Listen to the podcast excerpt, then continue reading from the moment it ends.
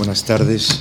Gracias por acompañarnos hoy en la segunda de las conferencias sobre los trovadores, que agradezco muchísimo a la Fundación Juan Marque, a su director Javier Gomá y a Lucía Franco.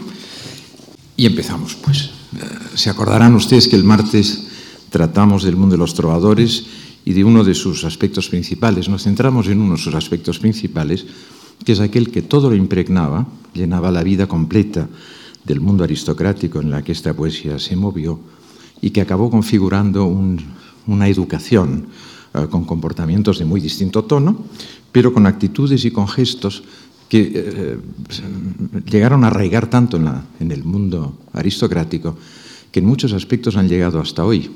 Hoy eh, no nos preguntamos por qué besamos o besábamos la mano a una señora en un lugar cubierto. Y es, ese es, es, un gesto que nos viene del mundo trovadoresco, es el gesto, el gesto del vasallo de respeto y a, su señor. Eh, esa, esa, educación que, como digo, permeó con gran fuerza y, y, y, echó sus raíces en la sociedad aristocrática, estuvo en gran medida en manos de los jóvenes, no podía ser de otro modo, Uh, recordarán que el concepto de juventud era constante y perpetuo a lo largo de toda la poesía toradoresca. Uh, digo, no puede, no puede ser de otro modo. Y también de algo que me parece que es fundamental uh, para poder acabarlo de entender, y es que la mujer tuvo ahí también un papel, yo creo, absolutamente fundamental. si ustedes comparan cómo Oliveros, el Oliveros de Roldán, trata a su hermana, enfrente de Roldán, en la canción de, de Roldán histórica, Ah, cómo, eh, digo, lo comparan con cómo son tratadas las mujeres en el siglo XII en Provenza, se darán cuenta del cambio fundamental y extraordinario que se habrá producido. Y son las mujeres, además, quienes se ocupan de uh, difundir ese nuevo ideario por toda Europa. En especial, a mí se me ocurre ahora una de esas grandes mujeres, que fue Leonor de Aquitania, nieta de Guillermo de Aquitania, que es la trabiliario poeta que vimos el otro día, y madre de unas señoras que se dedicaron a, difundir por toda Europa uh, ese ideario, entre las cuales uh, pues la que pagó, fue la mecenas de Chrétien de Troyes para la creación de la nueva, de la nueva novela en Europa. Recordamos que era un, un proceso psicológico de construcción personal que hacía aparecer las virtudes que estaban adormecidas en el fondo del ser humano.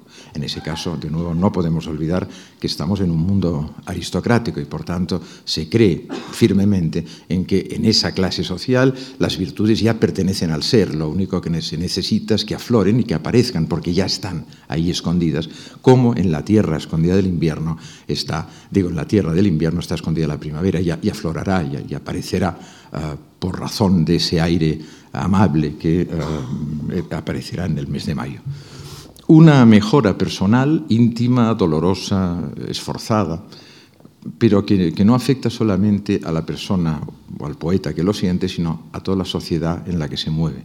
Los poetas vindican constantemente su originalidad y su oficio y a la vez vindican siempre el pertenecer a ese grupo en el cual se sienten perfectamente reconocidos y al que ayudan a configurar. Son poetas uh, concéntricos y no excéntricos, son poetas que uh, coadyuvan a la construcción de toda una sociedad y que desde esa sociedad son capaces de cambiar todos los aspectos adversos que uno encuentra, encuentra en, la vida. Eh, recordemos un poema de Bernat de Ventadorn del otro día, eh, decía Danai d'amor, el cor tot me desnatura, flor blancha, vermella y groya me parla frejura. Mm, tanto, tengo, tanto amor tengo en el corazón que desnatura todo mi entorno. El frío me parece una flor amarilla y blanca y verde. Eh, la nieve se convierte en verdura, y, digo, la nieve se convierte en flor y el hielo en verdura. Es una opción radical en muchas medidas, también de un cambio radical personal, que si bien adoptó tonos de cortesía común diaria, eh, no dejaba de subrayar un cambio sustancial y sustantivo en el, poeta que lo, sufría o que el poeta que, era capaz de, digamos, de asumir este esfuerzo y de uh, objetivarlo en su vida. Y recordemos que, porque ese es el punto que nos interesará después tratando con Dante, que el, foco de imantación eh, para crear esa tensión entre un ser que debe hacer aflorar sus virtudes y las virtudes en ellas mismas es eh, el anhelo eh, constante hacia una mujer infinitamente superior en mérito. Una mujer que recordaban que era distante muchas veces, se mostraba orgullosa y sin piedad hacia, hacia el, el, poeta anhelante, uh, cosa que le producía al poeta del caso una enfermedad. Pero una enfermedad, de todos modos, que uh, producía a su vez grandes, grandes beneficios, entre los cuales, sin ir más lejos, la propia poesía. Arnaud Daniel, aquel poeta tan alambicado, tan, tan técnicamente perfecto, que tanto enamoró a Dante y a Petrarca, en un, en un poema precioso, uh, juega con las palabras para explicarnos ese proceso con gran, con gran gracia. Era, era la, aquella canción que recordamos al principio de la sesión anterior, eh, el que decía que, en el que usaba de términos de la, uh, de, la, de la, carpintería y de la herrería para hablar de, la, de cómo construía su literatura. Eh, lo entendía como un proceso de artesanado muy paralelo al del herrero o al del carpintero. Y en un momento preciso dice, dice de, la, de ella, de la mujer y también del amor, dice, no quiero el imperio de Roma, ni que se me haga a mí apóstol de Roma, es decir, papa, si no le sirve de beneficio a ella. A ella por quien el corazón, dice, per cui mart locors em rima, por quien el corazón arde y se me agrieta. Esa es la enfermedad que les decía, pero es que el, el, el verbo rimar también, como en español actual, tiene que ver con la rima, es decir, componer poemas. Y en la estrofa siguiente dice, Jespel maltrach soferi de ben amar non destoli. A pesar de la dolencia que sufro, dice, no me aparto de bien amar. Y aunque me tiene en desierto, por ella hago el son, es decir, la melodía, por ella hago el son y la rima. Ges pel maltraig que ens oferi de ben amar nom d'estoli. Si tot mi tenen desert, per lleis fas lo son el rima. El dolor, el esfuerzo doloroso del poeta, la enfermedad que le puede incluso conducir a la muerte y sobre el que un hecho sobre el que insistirán constantemente, a su vez produce la canción como una epifanía como el resultado de esa perfección que habrá conseguido gracias al esfuerzo. Por eso les decía el otro día que entendía que este amor cortés era finalmente una objetivación literaria de un proceso psicológico de mejora personal. Pero claro, arraigado del todo en la experiencia común diaria. Yo creo que eso no hubiera tenido ningún tipo de, éxito ni futuro, como el que ha tenido, si no hubiera estado anclado en, en profundas verdades humanas, y entre las cuales la, una de las más profundas verdades humanas, que es el amor y el deseo que provoca ese propio amor. Un anhelo físico real. Eh, recuerden que los todavía hablaban de la mm, voluntad de, de estar en una cama con la señora que desean, a unas sabiendas que eso no se va a producir absolutamente jamás. Bueno, es un, un artificioso modo, si quieren, de mantener el polo de atracción. Mantener la insatisfacción erótica es el único modo de mantener viva o vivo ese anhelo, vivo ese deseo. Es un deseo que no, no llega jamás a cumplirse. Uh, de hecho, el, el, modo de mantener eso era, bueno, poner a la mujer en un lugar que es absolutamente eh, está tan lejano del, poeta, poeta, que el poeta no podrá llegar jamás a él. Está alejada definitivamente, de un modo insuperable, del, del trovador. Una de las posibilidades, bueno, la posibilidad básica de todo eso, naturalmente, era organizar el matrimonio entre la persona anhelada y otra persona, que era aquel celoso del cual eh, reían y se burlaban todos los trovadores, que es el marido, que generalmente era un tonto conspicuo, al cual no había que hacer ningún caso, pero que eh, tenía como función el estar ahí intrigando, eh, él y uh, con el término de gilos, es decir, del celoso, y sus amigos aduladores, los lausengiers, que encontraremos después en Dante de otro modo, para evitar esa posible unión. Otras veces, como aquel príncipe de Laia, Jaufré Rudel, uh, montó, otras veces se montaba esa distancia por vía geográfica. Se decía de Jaufré Rudel que había, se había enamorado de la condesa de Blaya por lo que había oído decir de ella, que, los peregrinos que venían de Antioquía contaban, pero claro, Blaya estaba lejísimos. Y él entonces le, le, cantaba en sus canciones a un amor de tierra lejana, con un tinte de melancolía profundo. Amors de tierra londana, pero vos todo lo cor mi eh, amor de tierra lejana, por, por, vos me duele el corazón hasta lo más hondo. Y decía, no, no podré encontrar consuelo hasta que no os tenga en un jardín o bajo una cortina, es decir, en la cama, y en lugar adecuado. La canción era pues la, la, objetivación literaria de esa mejora personal ligada, como les decía, a la primavera. El título de esas conferencias iba de la primavera al paraíso porque precisamente la primavera era el correlato objetivo inmediato de la mejora en el trovador de, de la actualización de sus virtudes. Como les decía, del mismo modo que eh, la naturaleza hace aflorar las hojas en los árboles y el canto y el gorjeo de los pájaros se hace presente en el momento de la primavera gracias al, al, al aire, decía Arnaud Daniel, al aire amable, al aire de amor de la primavera, de ese mismo modo el amor cortés, vamos a llamarlo así con Gaston Paris, aunque sea un término impreciso y inexacto, el amor cortés ayudaba también a aflorar todas estas virtudes. Y la canción en el trovador era, como los pájaros en, la floresta, la objetivación de esta mejora. Eh, el sufrimiento, pues, no era para nada inútil.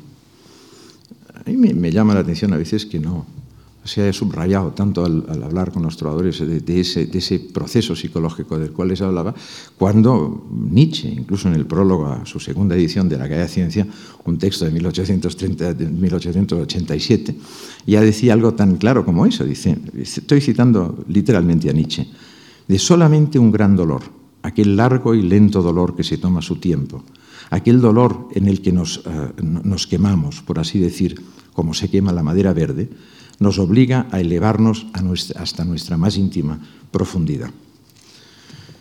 Insistiré, me permitirán ustedes que insista aún, en la verdad profunda que encuentra un mecanismo, en la verdad profunda que transmite ese amor cortés, la verdad humana profunda que transmite ese amor cortés y que por tanto se convierte en, el mecanismo de la eficacia extraordinaria que fue gracias a eso, a, su, verdadera, a su, a su verdadera realidad, a su más íntima realidad es simplemente una descripción precisa y extraordinaria del esfuerzo gigantesco que representa construirse uno mismo y del dolor que implica vencer los obstáculos.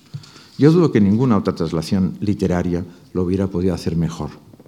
Steiner observó, con, yo creo con mucha precisión, que los, reyes de verdad son los de Shakespeare, no los reyes que encontramos por la calle.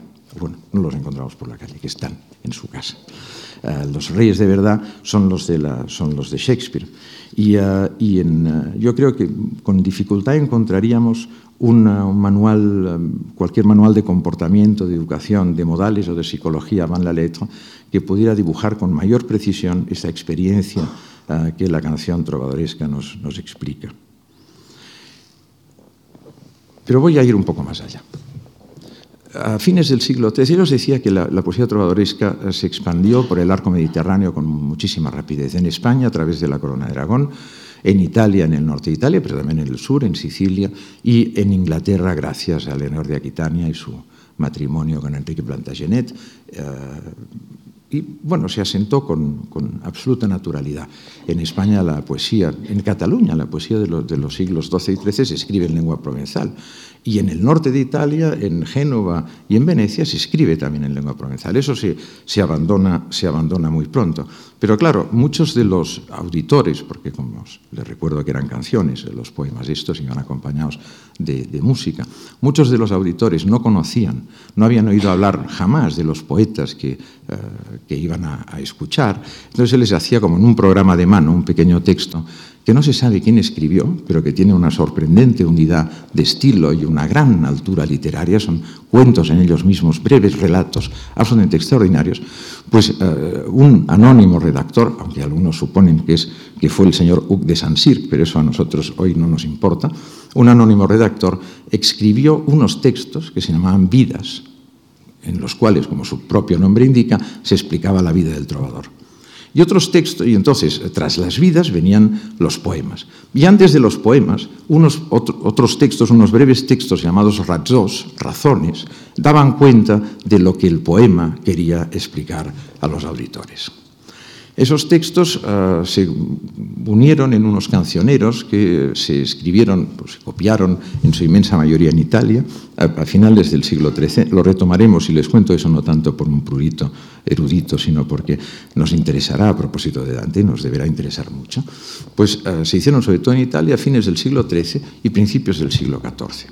Y cuando nosotros leemos en esos textos, en esas vidas y en esos rayos, que este poema, este poeta, perdón, fue de aquí y de allá, en su inmensa mayoría son fantasías, ¿eh? no hay, muy pocas realidades en la vida de los poetas que allí son contadas, y que escribió esos poemas por esto y por lo demás allá, y que cantó a esa mujer y a esa dama y no a aquella otra. Uh, todo eso naturalmente son convenciones, no podemos más ver que una convención literaria de corte, pero esa convención tomó vida real en la vida real.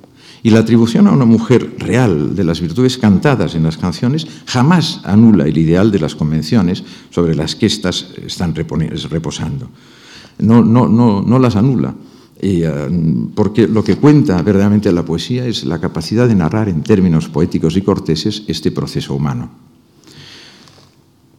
Cuando los poetas quisieron liberarse de ese proceso, porque entendieron que eso era algo que se les escapaba siglos después, uh, tuvieron, siempre manifestaron su enorme distancia hacia todos los topoi y todo el mundo de la canción trovadoresca, porque decían, quiero contar experiencias absolutamente, absolutamente reales. No quiero contar una historia uh, alambicada de perfeccionamiento personal. Pero claro, Italia no era Francia, ni era el mundo meridional. En Francia, les decía, nos movemos en el mundo aristocrático. Y uno de los, de los grandes artilugios, de, las grandes habilidades de esa poesía fue ligar al lenguaje vasallático, al lenguaje jurídico vasallático, las relaciones entre el hombre y la mujer. Recordarán que la, mujer se convertía en el señor feudal, en el meus dominus, en midons, y el poeta se convertía en el vasallo jurado y cumplimentado de esa mujer, eh, por tanto, con una relación de por vida, atada a esa, esa mujer de por vida. Pero claro, en las, en las ciudades italianas eh, ese mundo feudal no existía. Claro, fue, era casi imposible adaptar toda esa, digamos, todo, todo, todo ese eh, entramado de, de, relaciones a una, a una poesía que, uh, que se quiso ya vamos a, vamos a llamarlo así, nacional, bueno, nacional no, no, sirve el término, pero que, que, se quiere local, que no se quiere eh, ligada a una tradición, pero local. ¿no? Las primeras poesías trovadorescas siguen hablando del mundo feudal, pero uh, en un momento preciso ya no es posible. Y claro, ¿cómo, ¿cómo, pueden organizar esa enorme distancia de mérito entre el ser anhelante y la, y la mujer que había organizado la poesía trovadoresca? Eso se veía fundamental se veía sustantivo al propio proceso, no era imposible uh, esquivar ese, esa distancia, esta diferencia de potencial. Los italianos lo resolvieron eliminando naturalmente el, el, el, vasallaje, pero convirtiendo a la mujer no en midons, sino directamente en un ángel. Midons no se usa, se usa el término donna, por tanto mujer, aunque Guido Cavalcanti a veces usa un término, el, término equívoco de Madonna, pero normalmente se usa el término don. ¿no? Y, y, se dice de esa mujer que tiene, uh, que parece un ángel, tenne d'angel sembianza. Lo sustantivo, en cualquier caso, insisto, es mantener ese, uh, ese, entramado creado por los poetas provenzales, el de la distancia, el anhelo insatisfecho y el sufrimiento que produce un afinamiento personal y una mejora de las cualidades propias. Pero claro, el mundo italiano es desde un punto de vista religioso es bastante más, no, sé cómo llamarlo, quizá más serio que el mundo provenzal. Es decir, cuando, cuando los poetas uh, italianos empiezan a hablar de Madonna en una mujer, cuando lo empiezan a angelicar, le dan virtudes de orden angélico, uh, ahí se, se, presentan cuestiones fundamentales, porque esas virtudes que no son terrenales se pueden aplicar a una mujer. No, no estamos cruzando la línea de la ortodoxia, no estaremos encontrándonos en un terreno peligrosísimo. De hecho, uh, Guido Guinizelli, en un poema precioso, Al cor gentil siempre amore, en el, al corazón gentil siempre va a parar el amor como, en una, como, el, como el pájaro en el, en el bosque a, a la verdura. Es un poema, es un poema absolutamente maravilloso en el cual además resuelve, bueno, a mí me parece maravilloso. Es verdad que está cargado de casuística universitaria y, muchos de estos eran universitarios, ya no eran, no eran eh, caballeros, como les digo. Pues plantea una cuestión, ahí está, plantea un montón de cuestiones, como por ejemplo, que claro, ya que no estamos en la aristocracia, ya el mundo aristocrático no nos sirve. Las virtudes no son propias de una clase, son propias de las personas, en tanto que personas. Y solo una persona gentil, por el simple hecho de ser gentil, tiene oportunidad de mejorar y de, y procurarse un, digamos, un nivel superior de cortesía. Pero, ah, pero claro, no es propio del mundo, del mundo de los nobles. Hace, no, no me resisto, no me resisto a, leerles, cuanto menos la traducción, de algunos trozos del poema este de Guido Guinizelli. Dice, el amor se instala siempre en un corazón gentil, como el pájaro en las hojas del bosque. Fíjense que de nuevo viene la primavera, de nuevo los pájaros cantando, es una, tipología idéntica a la que conocemos. La naturaleza no hizo antes el amor que el corazón gentil, ni el corazón gentil antes que el amor. Tan pronto como existió el sol, en ese momento lució su esplendor, que no existía antes que el sol. Y el amor tiene su lugar en la gentileza tan propiamente como el calor en la claridad del fuego. El fuego de amor prende en el corazón gentil como la virtud en la piedra preciosa. Bueno, esto tiene que ver con los lapidarios. Entienden que las piedras preciosas tienen unas virtudes específicas. Y esas virtudes les vienen, vienen influidas por los astros ah, que ah, actúan sobre esas piedras preciosas y, y les dan vida.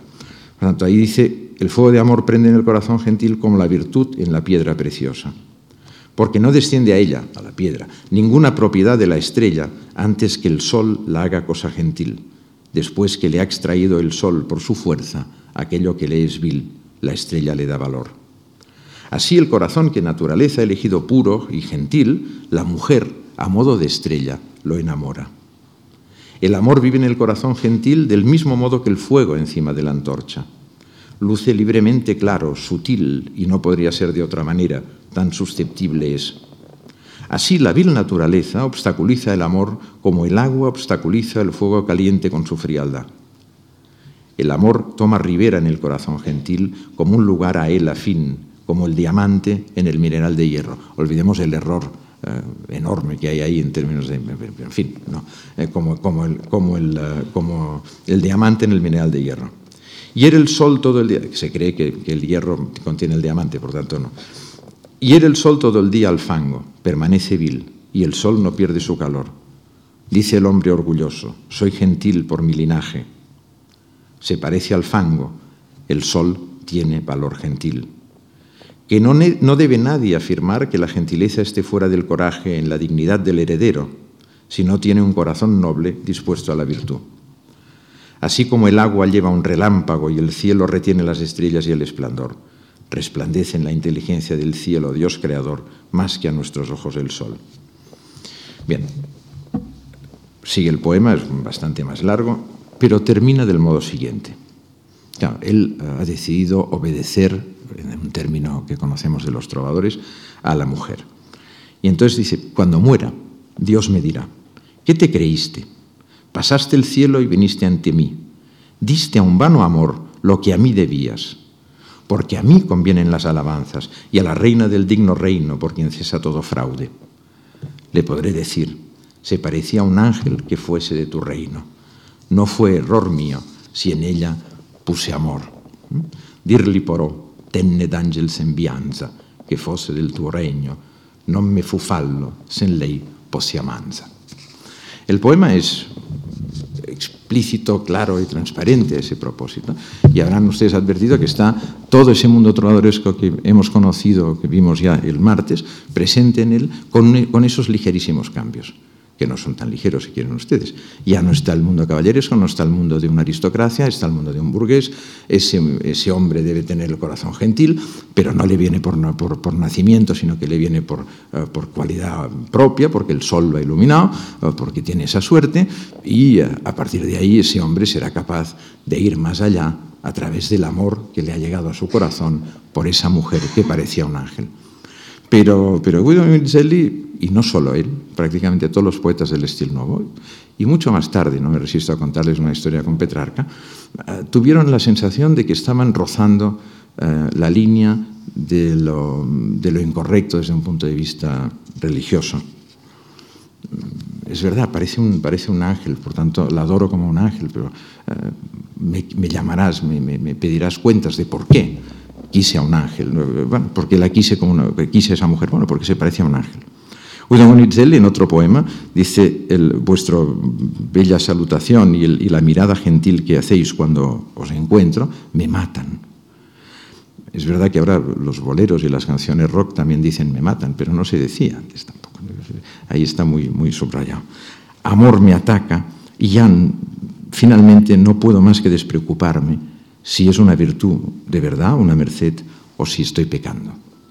Lo vostro bel saluto e il gentil sguardo che fatti quando ve incontro mancide. Amor ma sale e già non ha reguardo se li face peccato o ver mercede. Y cuando eso empieza por ahí ya no tiene freno. Al cabo de nada veremos en la poesía estilo novista un montón de epítetos que son aplicados, que eran, estaban aplicados a la Virgen María. La rosa, el lirio, la estrella del, del alba. Guinizelli en un momento determinado, este mismo Guinizelli dice la rosa lo giglio, più che la stella Diana splende e pare. Son epítetos, como les digo, uh, epítetos marianos. Uh, y eso produce en, esos trovadores un, ya un, primer problema, que viene todavía aún agrandado, si ustedes quieren, porque el problema no queda reservado a este hecho, sino también por los efectos que el amor, ese amor no satisfecho produce. La melancolía, el dolor, la angustia y, y también, claro, no podemos esconder la raíz profunda de todo eso, la existencia de deseo físico. Ah, aplicado, digamos, en términos marianos, uh, eso es un poco, un poco problemático y confuso. Dante lo resolverá, y lo veremos hoy, pero después de Dante, otro poeta como Petrarca fue incapaz de resolverlo. Uh, y lo pasó tan mal, yo creo que lo pasó bastante mal, aunque sea también una cierta impostación literaria, que uh, redactó un texto latino, de conflicto secretum curarum mearum, el conflicto secreto que me preocupa, en el cual se encuentra con San Agustín y discute con San Agustín sobre este hecho y sobre la melancolía que lo abruma. Cuando termina el canzoniere, al que él por, por ese tono también llama rerum vulgarum fragmenta, cositas vulgares, en, en cositas, fragmentos en lengua vulgar, no puede dejar de terminar el cancionero con un poema dedicado a la Virgen María. Yo creo que va más allá que una simple convención. Claro, uh, si nos encontramos con que hay deseo humano epítetos marianos, eso pro provoca, un cierto desconcierto. Más aún, si podemos ver cómo simultanean en la poesía, en la poesía estilo novista, porque ya estamos en el mundo de lo que se llamó el dolce estilo nuevo, el dulce estilo nuevo, el dulce estilo nuevo, eh, si en la poesía estilo novista, digo, alternan dos tipos de mujeres, la humilde, eh, la sencilla, eh, la, la, gentil, con otra orgullosa, durísima, pétrea, como la dama trovadoresca. De hecho, Dante tiene unas rimas petrosas, las llama él, rimas de, de, piedra, dirigidas a una mujer que es como dura como una piedra y altiva.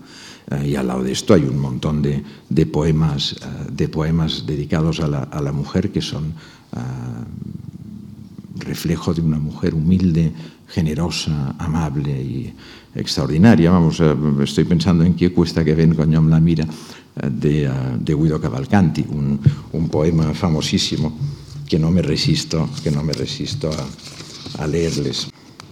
Dice este poema, ¿quién es esta que viene, que todo el mundo la mira, que hace temblar el aire de claridad y lleva consigo amor, de tal modo que ningún hombre puede hablar y todos suspiran, todos enmudecen al verla y solo pueden suspirar?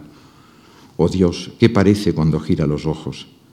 Que lo diga amor, porque yo no sabría contarlo una mujer tan llena de humildad, me parece, que a su lado llamo fastidio a cualquier otra.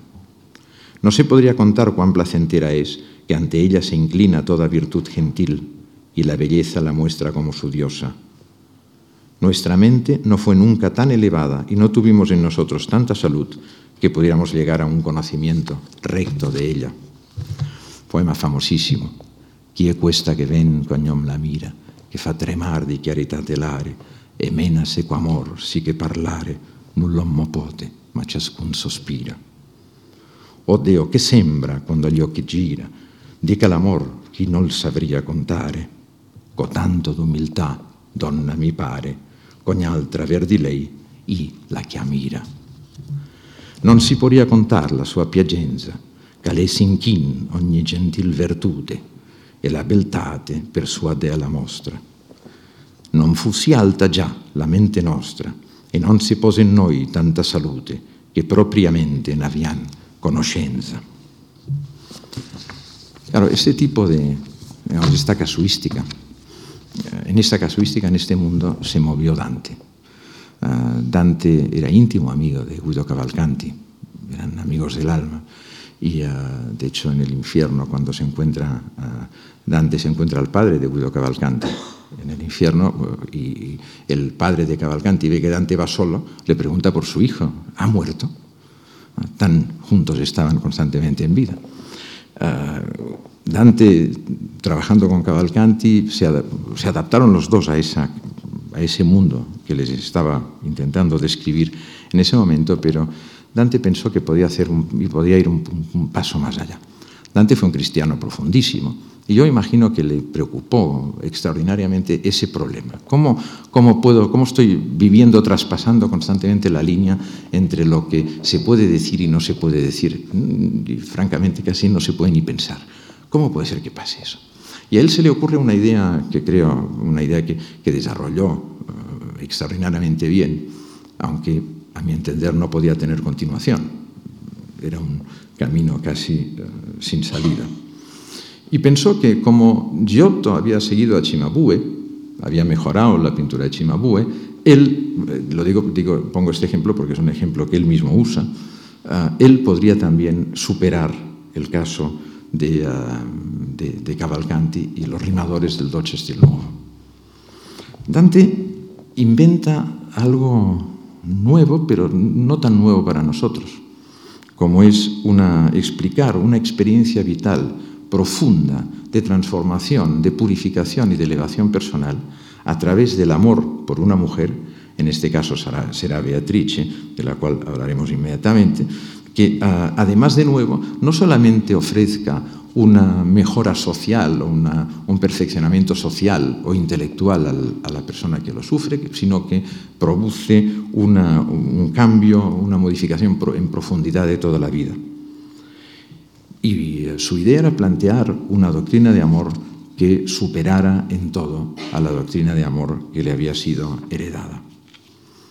Como les decía, a fines del siglo XIII se crearon esas vidas trovadorescas y esos cancioneros. Hay unos cancioneros específicamente italianos dedicados a un solo poeta. Estoy pensando en Bertrand de Born, el gran poeta de la guerra, el último cancionero de Bertrand de Born italiano. Yo creo que es el modelo de, de lo que ahora estoy dispuesto a hablar. No, no, no solamente eso, probablemente había más, no solamente ese, sino que había más, pero cuanto menos ese existía, en el cual se contaba la vida del poeta y además de la vida, había en, prosa, claro, había en verso los poemas del poeta, explicados también en prosa a su vez, para contar a quien no sabía lo que pasaba, qué es lo que había sucedido. Bertrand de Born fue un poeta de la guerra que um, estuvo al servicio de los dos hijos de, del rey Enrique II de Inglaterra, era un hombre, un, aristócrata menor de Hautefort, uh, la vida se la ganaba en la guerra, y cantó, hizo muchos poemas para estimular mm, a, la guerra a, los hijos de Enrique II contra su padre. Por eso Dante lo, castiga en el infierno, cortándole la cabeza y pasea con su cabeza eh, como si fuera una linterna por el, por el infierno, iluminándose con su cabeza, uh, porque había separado la cabeza del tronco, ¿no? el padre de los hijos, y al revés, había girado los hijos contra el padre. Uh, pues uh, Bertrand de Born, uh, como el, el, público italiano no conocía los detalles de esas peleas entre los Plantagenet, ahí están perfectamente contadas y en, en, unos textos, como les digo, en prosa, fantásticos. Yo creo que Dante coge ese modelo y se decide a escribir él mismo una experiencia personal, de purificación personal y de cambio personal, escribiendo los poemas y las prosas que acompañan a los poemas. Ah, son 31 poemas y una serie de capítulos en prosa en los cuales se da cuenta y se explica qué quieren decir en profundidad esos poemas que él ha hecho ahí. Y lo llama precisamente Vita Nueva, la vida nueva. Ah, ya el término vida es un término que nos remite a esas vidas trovadorescas, ¿no es cierto? Ah, y en esa vida nueva nos habla de un personaje curiosísimo. Probablemente existió, probablemente Beatrice existió, fue una Beatrice da Folco Portinari, ah, que además en el libro tiene 18 años en el capítulo tercero y los siguientes, y en otro momento tiene nueve. La cifra 9, por cierto, es una cifra que está presente como si eh, tejiera todo, el, todo el, texto de la vida nueva, una cifra que, remite a un, a un, mundo superior y que después está en la Divina Comedia, en los tercetos encadenados de la Divina Comedia, muy presente también. Eh, pues tiene 18 años en el momento, en otro tiene 9 años, es una, es una chica que probablemente existió, pero que murió. Claro, no hay inaccesibilidad mayor que ante una muerta. Ese paso no se había dado jamás. Eh, lo dio después Petrarca con, eh, con Laura, sí, pero viene después. Antes no, no, había existido nunca. Claro, tener una, una mujer muerta como, como, objeto de deseo eh, es probablemente llevar al límite esa imposibilidad de, de, unión de los amantes, es, es ponerla en lo, más de los imposibles. Y además esta se llama Beatrice. Claro, es un patronímico estricto, es verdad, Beatriz existe, pero uh, es también casi como un señal, el señal trovadoresco que les decía el otro día, que cambiaban el nombre de la persona a la que se cantaba para que el marido y el entorno social no supieran que era ella. Ponían un nombre distinto, le llamaban señal. ¿no? Bueno, pues también es un señal. Beatrice es una persona que uh, tiene en ella misma beatitud y produce, produce beatitud. Eh, decían los medievales que los nombres son consecuencia de las cosas, nomina, sunt consequentia rerum, y, eh, y, por tanto si alguien se llama Beatriz es que produce efectos de gran beatitud en las personas, en las personas que, están, que están al lado. Y la convierte en esa, en esa vida nueva en un alma celestial glorificada. Es una experiencia que en ese momento está ya del todo acorde con el, uh, con el mundo cristiano. Ya no hay problemas de, digamos, de, cruce de, hacia, lo, hacia lo impropio, sino que nos movemos perfectamente en el mundo de la ortodoxia. Es un alma glorificada que está en el cielo y que uh, produce, produce o deberá producir en el amante un perfeccionamiento total. Claro, el perfeccionamiento es muy superior al previo. Como les digo, ya no es solamente social, sino que uh, irá más allá llevando al, al, al, a Dante a su purificación, a la purificación no solamente de su, de su mundo social, sino también de su alma, de un alma en pecado de la cual se liberará. Dante nos cuenta que se había olvidado de esta, de esta chica, había tenido, bueno, la había deseado mucho cuando estaba en vida, vivía en Florencia, la había deseado, como digo, muchísimo, pero al cabo de un tiempo uh, la había olvidado, porque, y después de la muerte la había olvidado del todo, vamos, eh, una vez muerta se había dedicado a sus amores, uh, bueno, a las, a las, señoras que estaban, que estaban por Florencia, las señoritas de Florencia. Claro, cuando se da cuenta de que Beatriz puede ser ese estímulo que la mujer había sido siempre en la poesía trovadoresca, pero ese estímulo para trascender lo humano y llegar a una compleción total de todo, de todo su ser, en ese mismo momento cambia, hay un, hay un cambio radical, yo creo, de, de, actitud. Y ese cambio radical es el cambio radical que nos cuenta Dante en la, la vida nueva. Uh, Beatrice toma un cierto papel, cierto papel, cierto, quiero decir incierto también. En algunos momentos recrimina a Dante su alejamiento uh, y, por tanto significará también el alejamiento del mundo espiritual, que Dante se ha fijado solamente en lo terrenal y social, se lo reprocha constantemente uh, y le recuerda que ella ha sido capaz de conseguir la plenitud con su muerte y que ya en ese momento goza de la visión de aquel cui est per omnia secula benedictus, el bendito por por todos los siglos. Uh, la vida nueva de Dante ha sido vista históricamente como una, un libro muy influido por, por Boecio, su consolación de la filosofía. Yo les venía a contar hoy que no me lo creo. No digo que Boecio no esté ahí presente y su consolación de la filosofía no pueda estar presente en alguna medida, pero si está en alguna medida es muy pequeña. Ah, yo les venía a contar precisamente, y ahí el título de, las conferencias, que ah, la influencia verdadera, profunda, vivificante de, de, esta poesía dantesca está en la poesía trovadoresca y en el cancionero que les acabo de decir, los cancioneros de los trovadores.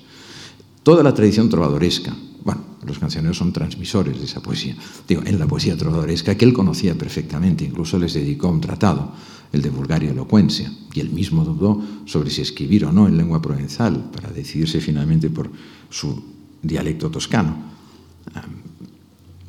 Pero la influencia que los trovadores ejercieron sobre Dante yo creo que fue tan total eh, y tan absoluta que creó en cierta medida este paso descrito, descrito en, la, en, la, en la vida nueva. Para empezar, habla de una experiencia erótica.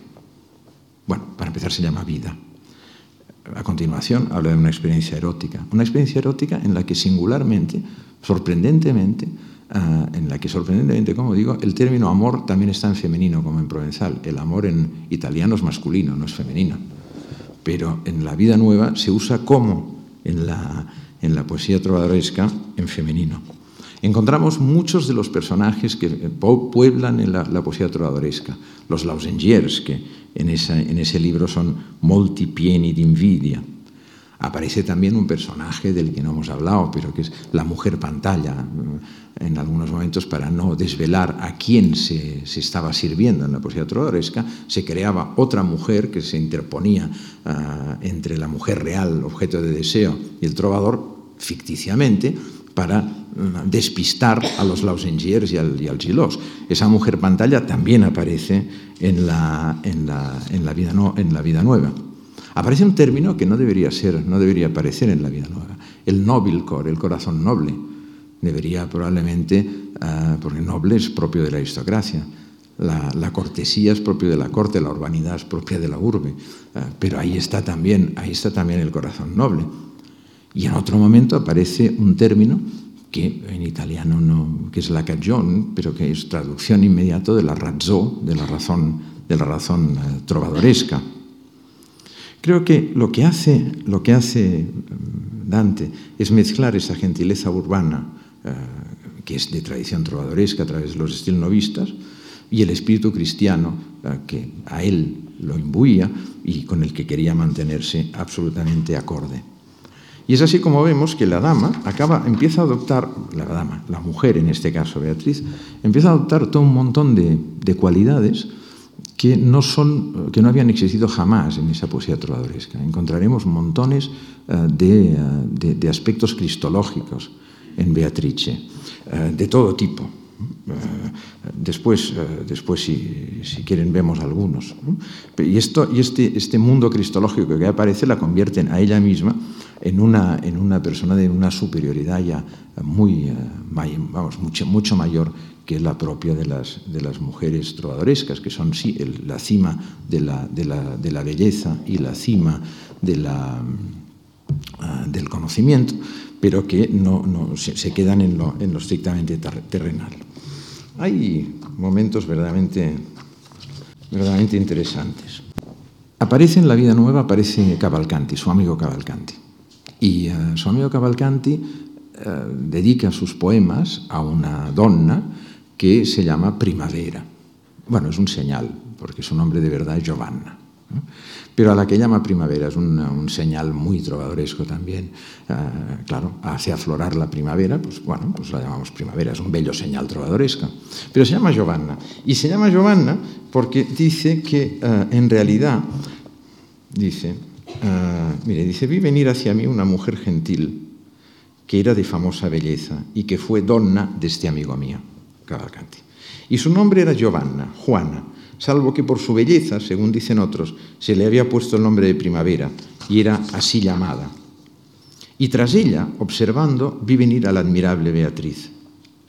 Estas mujeres pasaron cerca de mí una tras otra y parecía que amor me hablase al corazón diciendo, la primera es llamada primavera solamente por la que hoy ha venido, porque yo influí en quien le puso el nombre para que la llame así primavera, es decir, primero vendrá. en el día en que Beatriz se mostrará tras la imaginación de su fiel.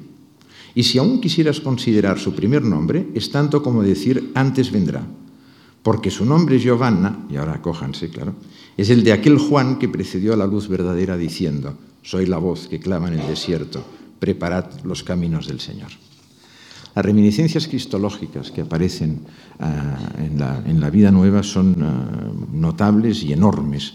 Uh, veremos que se aplica a Beatriz muchos de, las, de, los epítetos que solo son aplicados a Cristo.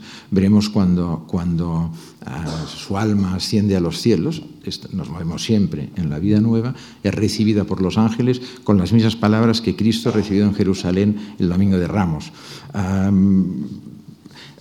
cuando muere Beatriz, en la muerte de Beatriz eh, nos encontramos con uh, toda la, uh, digamos, la, respuesta a la muerte de Cristo en los evangelios de Mateo y de Marcos y Lucas. el oscurecimiento del cielo, los pájaros caían muertos, hubo terremotos. la muerte de Beatriz produce verdaderamente grandes, grandes convulsiones en la tierra, acercándola de nuevo, de nuevo a Cristo. Claro, no diremos que Beatriz es Cristo, sería un, absurdo, pero sí podremos decir que en Beatriz hay figuras de Cristo y en alguna medida uh, la mujer se habrá, manteniéndose a este, a este nivel tan alto, atraerá a su, a su amante, a su anhelante, hacia el mundo, el mundo cristiano. La elevación, pues, es distinta, es, muy superior a la tradicional de los, de los trovadores. Es, uh, Dante insiste constantemente en que eso es una inteligencia nueva, es una inteligencia nueva, una inteligencia nueva que podrá llevarlo a él, y lo dice sin ningún temor ni rebozo, de hecho, en un poema posterior extraordinario, en la Divina Comedia así lo contará, dice, oltre la esfera que più larga gira, más allá de la esfera que tiene un diámetro mayor. Bueno, en, en la traducción inmediata de eso es hacia el mundo de lo incorruptible. Uh, hay una, en la creencia medieval hay un punto, un límite entre el mundo de lo corruptible, que es el mundo de la tierra, y el mundo de lo incorruptible. Encima de ese mundo de lo incorruptible están las estrellas fijas y el mundo del estelatum. Dante será atraído hacia la inmortalidad, Dante será atraído hacia mucho, mucho más allá del mundo terrenal y del mundo de la corrupción. Uh, más allá, oltre la esfera que più larga gira. Y naturalmente habremos de convenir con él, no podremos contradecirle cuando nos afirma que ya fui distinto ese día al que había sido jamás, ante, antes. ¿no? Uh, realmente Dante se convierte en un personaje muy distinto extraordinariamente distinto al Dante que había sido antes. Sí, el, Dante primero es el del estilo nuevo, es un poeta cortesano, bueno, cortesano, perdón, es inexacto, es un poeta urbano, pero uh, de tradición uh, de tradición trovadoresca, es, vamos, es un estilo novista. El Dante que ahora nos será presentado es un Dante totalmente, totalmente distinto. El esfuerzo que habremos visto sufrir a los trovadores para su mejora personal, lo veremos en Dante en una excursión extraordinaria al infierno, uh, sorteando los peligros extraordinarios del infierno en un libro posterior que es la Divina Comedia. Sorteando eso y después uh, llegando al, al, purgatorio y viendo cómo se va purificando cada uno de sus pecados. Es muy bonito ver cómo cuando Dante asciende en cada uno de los círculos del purgatorio, él lleva unas P's en la frente, naturalmente signo de pecado, que se le van borrando perfectamente, se le van borrando a medida que asciende en un doloroso ascenso, en un verdaderamente doloroso y esforzado ascenso hacia el paraíso para poder conseguir lo que creo que ningún ser humano ha conseguido en vida, que es entrever a Dios. Uh, no lo ve en su totalidad, Dice además una metáfora que a todos los que nos gusta el libro uh, siempre nos ha conmovido.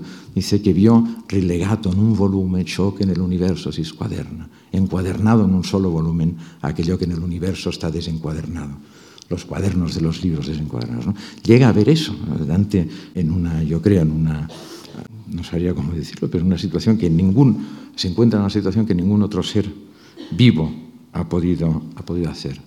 El esfuerzo, el esfuerzo que la poesía trovadoresca nos mostró como perfeccionador y, uh, y um, afinador de las, de las, imperfecciones humanas, y perfeccionador de las virtudes y afinador de las imperfecciones, ese esfuerzo que ahí nos fue descrito en la poesía trovadoresca es llevado a Dante hasta el límite, en un viaje al mundo de, ultratumba, en el que visitará, como les digo, el infierno y, se perfeccionará en el purgatorio para poder llegar al paraíso. Yo estoy seguro que eso no habría sido posible sin la tradición vivificante de la poesía trovadoresca, sin todo ese entramado poético que los trovadores imaginaron alrededor de su dama, que los debía llevar de la imperfección eh, de, lo, de, la, imperfección de lo humano hacia la perfección de lo cortés y de lo social. Habríamos pasado así de una primavera, de una primavera terrenal, por decirlo así, a una primavera eterna, que es la primavera del paraíso. Muchas gracias.